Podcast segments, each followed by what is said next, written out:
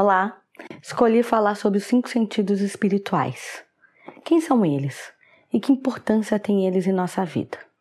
Então temos intuição, pressentimento, vidência, premonição e percepção. Então falaremos um a um para que fique isso bem claro. Falarei hoje sobre pressentimento.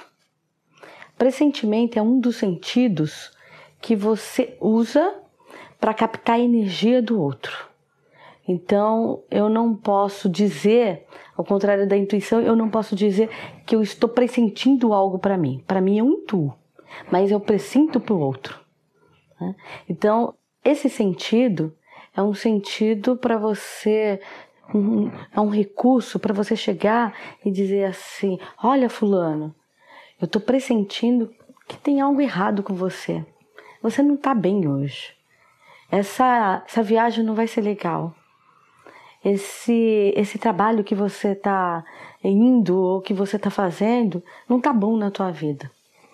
Então, é o recurso espiritual que a gente utiliza para lidar com o outro, para saber como que é a energia do outro. Se essa energia, de que forma está resvalando na vida dele, mas que também resvala na tua. Né? Porque a gente só pressente algo que nos incomoda, que nos alerta, que nos dá esse sentido de poder orientar alguém.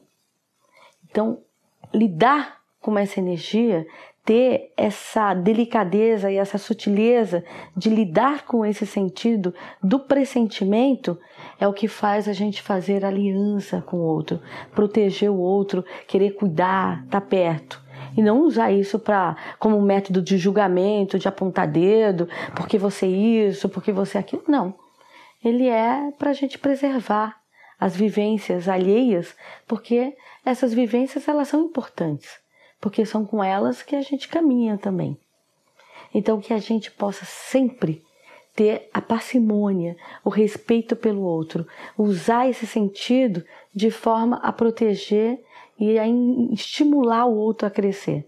Porque é através desse sentido, a gente alertando o outro, a gente utiliza a lei da influência. E que lei é essa? É quando a gente coloca a nossa energia na vida do outro. Muito axé a vocês.